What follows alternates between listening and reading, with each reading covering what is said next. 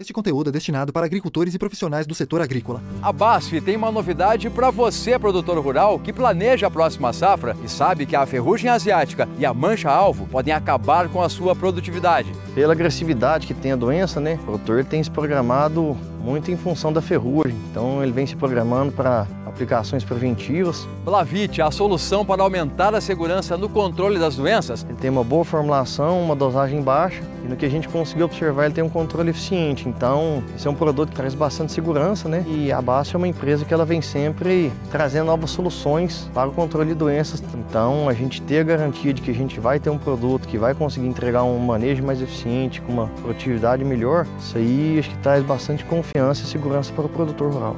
Blavite, conveniência é se preocupar menos e produzir mais.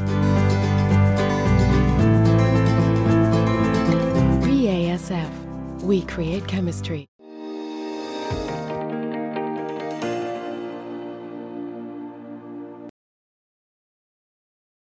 Olá, boa tarde a você que está conosco, nos acompanhando aqui pelo Notícias Agrícolas, esperando pelas informações que vêm lá de Chicago.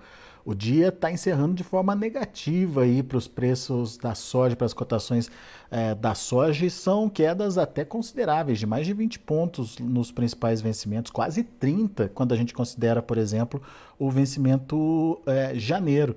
Ah, fechando a 14,30 com queda aí de 27 pontos lá em Chicago, vencimento janeiro, contrato janeiro. O que, que aconteceu hoje com a precificação da soja lá em Chicago?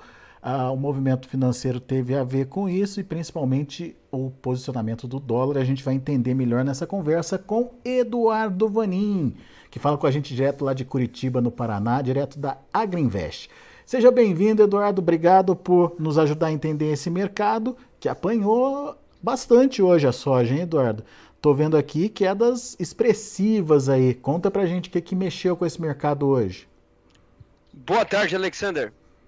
Muito Bom, boa tarde. Boa tarde a todos. É, desde quinta-feira, nós temos aí um movimento que está muito relacionado ao câmbio aqui no Brasil. Conforme o câmbio aqui sobe, ou seja, o real perde força, aí nós temos esse movimento negativo lá na Bolsa de Chicago.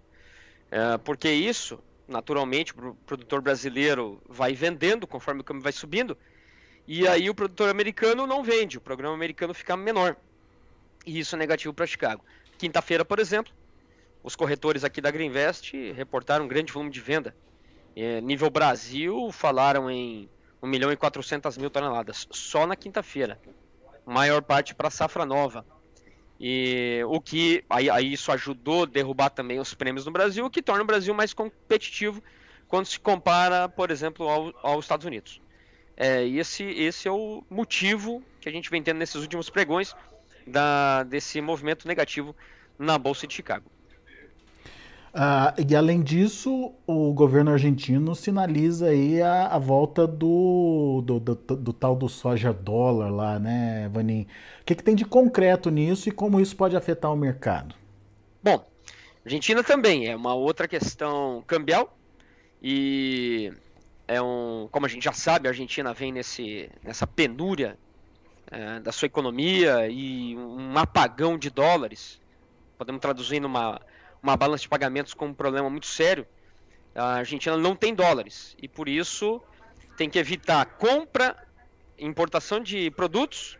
A gente poderia até daí falar do programa deles de biodiesel, que é baseado nisso, para reduzir a importação de diesel.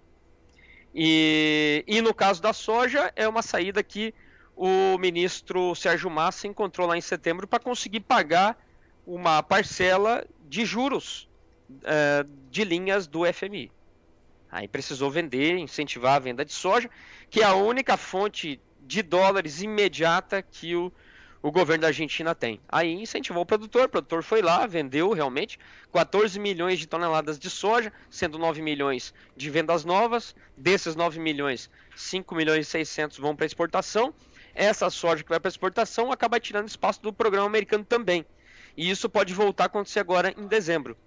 Claro, não, talvez o volume vai ser menor e agora ainda não se sabe também se vai ser só para soja, se vai poder ser para outro produto. Ou seja, mais um produto competindo com a soja americana que deveria estar sendo uh, tendo exclusividade, digamos aí, no mercado nesse momento. Então, Eduardo. Isso mesmo. A janela americana ela, ela ganha força aí a partir de setembro ou outubro e vai até final de fevereiro, quando daí entra a soja brasileira, daí não tem vez. Numa safra normal, diferente desse ano que tivemos quebra, numa safra normal, é, não tem boca. O Brasil é mais barato e, e aí o programa americano desacelera. Agora, então, essa questão cambial, ela vai começar ou vai é, ter um peso maior, na sua opinião? Ela tende a continuar tendo esse peso maior? É, e, e, o que que, que que o, qual que é a leitura do mercado em relação ao Brasil, Eduardo?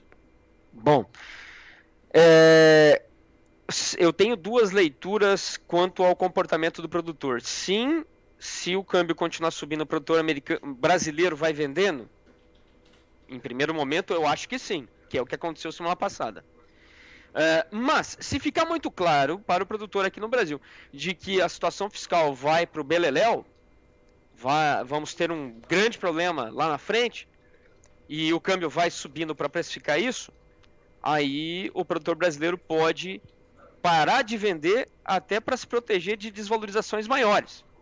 Exemplo do que acontece na Argentina, que é a única forma de se proteger da inflação maior e também de um câmbio cada vez mais fraco, é, segurando a soja. Claro, o Brasil está longe de ser uma Argentina. Mas o que nos difere da Argentina é exatamente isso que o PT quer tirar, que é a lei do teto dos gastos e a lei da responsabilidade fiscal. Colocando os gastos sociais para fora e não tendo limites e nem prazo, aí é uma receita para a gente caminhar nessa direção. Isso não, não, não há dúvida.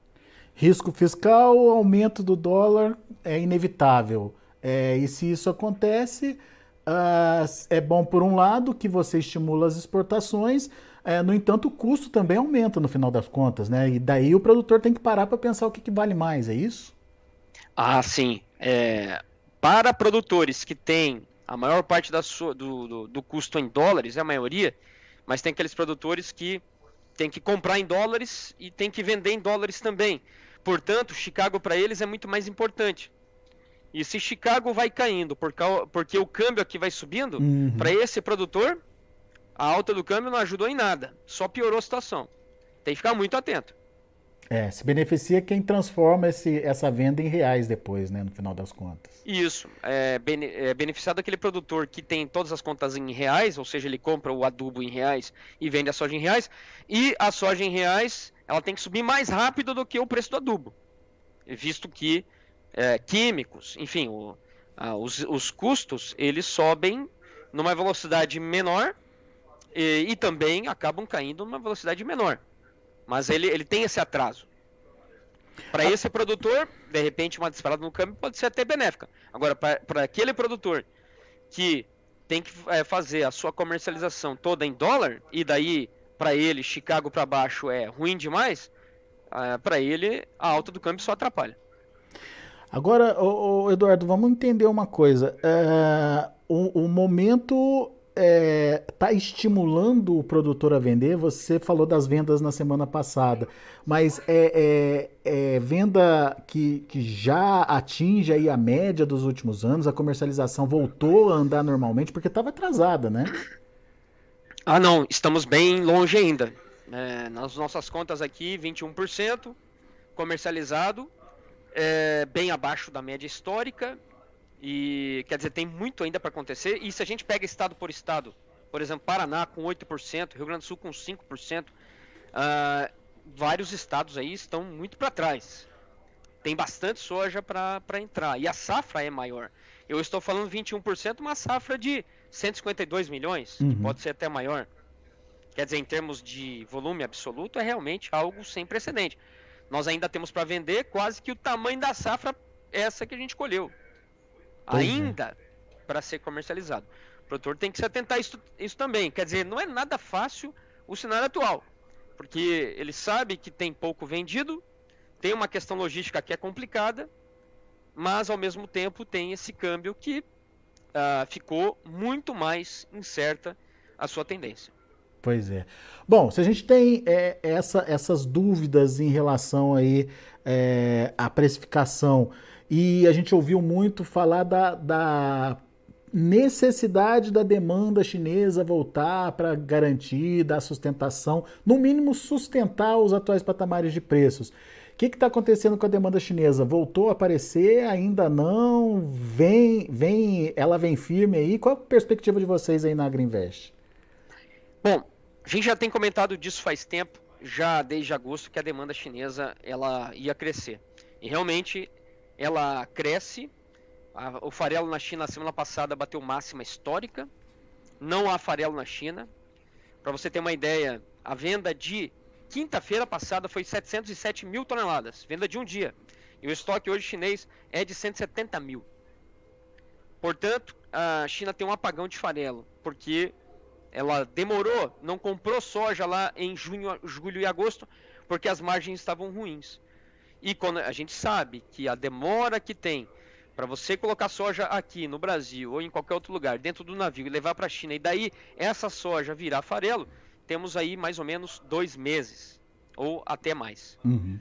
Portanto, a China ela tem esse é, esse delay e por isso agora ela está sem soja. Para complicar a situação, o programa americano de exportação deu uma atrasada, está se ajustando, mas tem também esse, esse impacto. A China vai ficar sem farelo até mais ou menos fevereiro, quando daí vai começar a embarcar soja aqui no Brasil. Então lá para março deve voltar a uma normalização disso. Até lá, a margem na China ela vai bem. Depois piora, porque o mercado já precifica lá na bolsa de Dalian que os futuros do farelo lá para frente são já bem mais baixos, porque claro, vai receber muita soja aqui do Brasil. Portanto, a gente tem dois cenários. Primeiro, até fevereiro a margem da China é boa e não tem soja, precisa comprar. Depois disso, a expectativa é ter muita soja, muita oferta, e, é, o produtor brasileiro precisando vender, e aí a margem para o chinês daí passa a ser negativa. É, então esse é, esse é o cenário da China. Mas essa, essa demanda já está presente? Já é perceptível? Essa demanda chinesa? Ah, sim. Eles estão com a, uma posição bem comprada nos Estados Unidos, 22 milhões de toneladas, de um total de 33 milhões vendido do programa americano. É bem, é bem, 22, é bem 22 é só China, então. 22 é só em nome da China.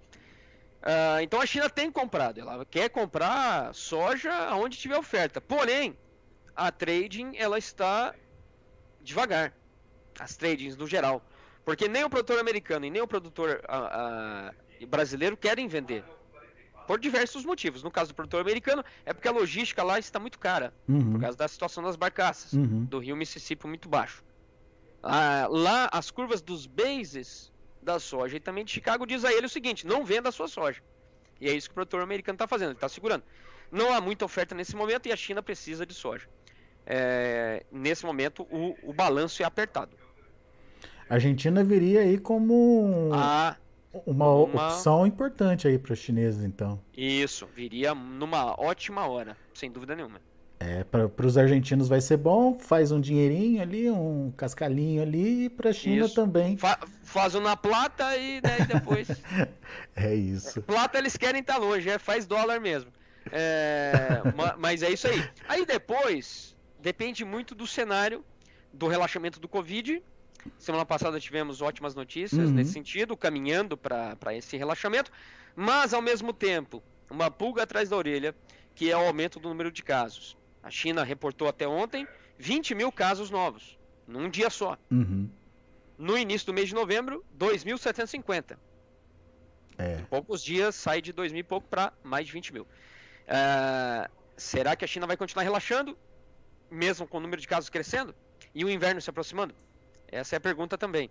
E agora o, há um aumento na oferta de carne. E por isso a tendência é a margem do sinocultor, o produtor de aves vai começar a dar uma enxugada. Também é uma outra grande pergunta. E eles vão continuar comprando e aumentando a capacidade de produção de carne com margens caindo? Essa também é uma boa pergunta para frente. Muito bom. Por enquanto a margem é histórica. O, o por enquanto está valendo a pena, mas até quando, né? Essa é a pergunta, né? Essa é a pergunta. É, como é que vai ser o relaxamento do Covid? Vai continuar. Uhum. E vai ter aumento da produção de carne, isso é fato. Porque é, eles retiveram mais matrizes, Uhum. o peso do animal está maior. não- isso não vale só para o suíno, mas também está aumentando a, carne de, é, a produção de carne de frango. É, e o consumidor chinês tem que estar lá para dar vazão para tudo isso aí. Boa. Muito bom. Eduardo Vanin, meu caro, muito obrigado mais uma vez pela sua participação, sempre trazendo pontos novos para a nossa discussão aqui é, e bastante pertinente. Só uma última pergunta, Eduardo. O que, que, o Diga produ- aí. que, que o produtor faz diante desse cenário nebuloso aí nesse momento, hein? É, essa é a pergunta que eu não queria que você fizesse, mas enfim. É, olha, tá bem complicado nesse momento. O câmbio ele pode realmente surpreender. E, mas um pouquinho da resposta para essa pergunta sua, nós vamos ter agora 18 horas de- Brasília, onde a equipe de transição do governo vai apresentar a PEC da transição, o texto. Já deram uma pincelada aí, e não é bom. É, no sentido de que ah, não vai ter números. Os números vão ser apresentados com o orçamento, quer dizer, o orçamento ele vem a, é, se apresentar até abril. Uhum. Nós vamos ter aí vários meses de dúvidas e de negociações. Ah, agora, a ideia geral que já foi pincelada é que sim, o governo, nesse sentido, vai querer manter esses gastos para fora do teto e de forma indefi- de- sem prazo. É o que é o, que o, pior, Ce- né? o que o Centrão está tentando fazer é trazer para quatro anos. O que já é um absurdo, tá bom? O que já é um absurdo. né? O governo anterior. é, Teve período da ficou- Ele pandemia, né? manteve gastos. É, Falou-se em gastos maiores lá na pandemia, já foi um, um evento, um escândalo. Ah, e ele manteve dentro do teto, não fora. Agora esse novo governo vem falando, em tempos normais, de jogar um valor muito maior para fora do teto e sem prazo. Quer dizer, é algo é, muito preocupante, É. sem dúvida nenhuma. Então, a resposta para essa sua pergunta, nós vamos ter um pouquinho dela agora às 18 horas. E mas, na minha opinião, o câmbio mudou de patamar. Muito bem. Vamos ficar atentos a isso então. Eduardo Vanin, obrigado. Agora volte sempre, é sempre bom te ouvir. Ok, um abraço a todos. Grande Valeu. abraço e boa semana. Obrigado. Tá aí Eduardo Vanin, direto lá da Agriinvest, direto lá de Curitiba, no Paraná, é, trazendo notícias complicadas aí para a soja. Ah, tem muita coisa para acontecer, mas o que está pegando nesse momento, segundo o Eduardo, é a questão cambial, seja aqui no Brasil, seja é, na, na, na Argentina. Esses dois países que estão entre os maiores é, exportadores aí de soja, né, seguido pelos Estados Unidos, ou com os Estados Unidos também, tem aí uma é, missão bastante dura aí, que é a questão cambial, né? Uma explosão de câmbio por aqui aumenta a competitividade da nossa soja, tira a competitividade da soja americana. A volta do, da- do, do tal do soja dólar lá na Argentina, da mesma forma, é, traz a soja argentina para o mercado e tira a competitividade da soja americana. E os americanos precisam vender a soja deles de uma safra que não é das melhores, mas ainda assim é uma boa safra. E sem esse mercado é, rodando aí, a tendência é de pressão nas cotações lá em Chicago, como a gente viu acontecer hoje. Aliás, vamos ver como que estão encerrando as cotações lá em Chicago. Janeiro, 14 dólares e 30 centes por bushel, perdendo 27 pontos. Para março, 14 dólares e 35, queda de 26 pontos. Para maio, 14 dólares e 42, é, uma queda aí de 25 pontos. E julho, fechando a 14 dólares e 44 centes por bushel, uma queda de 24, mais, 24 pontos mais 25. Vamos ver aí o milho. Para dezembro, o milho recuou quase 2 pontos, fechou a 6,65. Para março, 6,67, caindo 2 pontos mais 25. Maio, fechando com queda de 1 ponto mais 75, fechando a 6 dólares e 66 centes por bushel. Para julho, 6 dólares e 60 centes por bushel, queda de 1 ponto mais 25. Queda até pequena comparado com a soja. E para o trigo, olha aí o trigo, para dezembro 8 dólares e 15 centes por bushel, caindo 12,5, a mesma queda para março, que fechou a 8,35. Maio teve queda de quase 12 pontos, fechou a 8 dólares e 46 centes por bushel, e o julho 8 dólares e 49 centes por bushel, recuando 12 pontos mais 75. São os números de hoje, fechamento do mercado desta quinta-feira lá na Bolsa de Chicago. A gente vai ficando por aqui. Agradeço muito a sua atenção, a sua audiência. Daqui a pouco tem mais informações e outros destaques para você. Continue com a gente.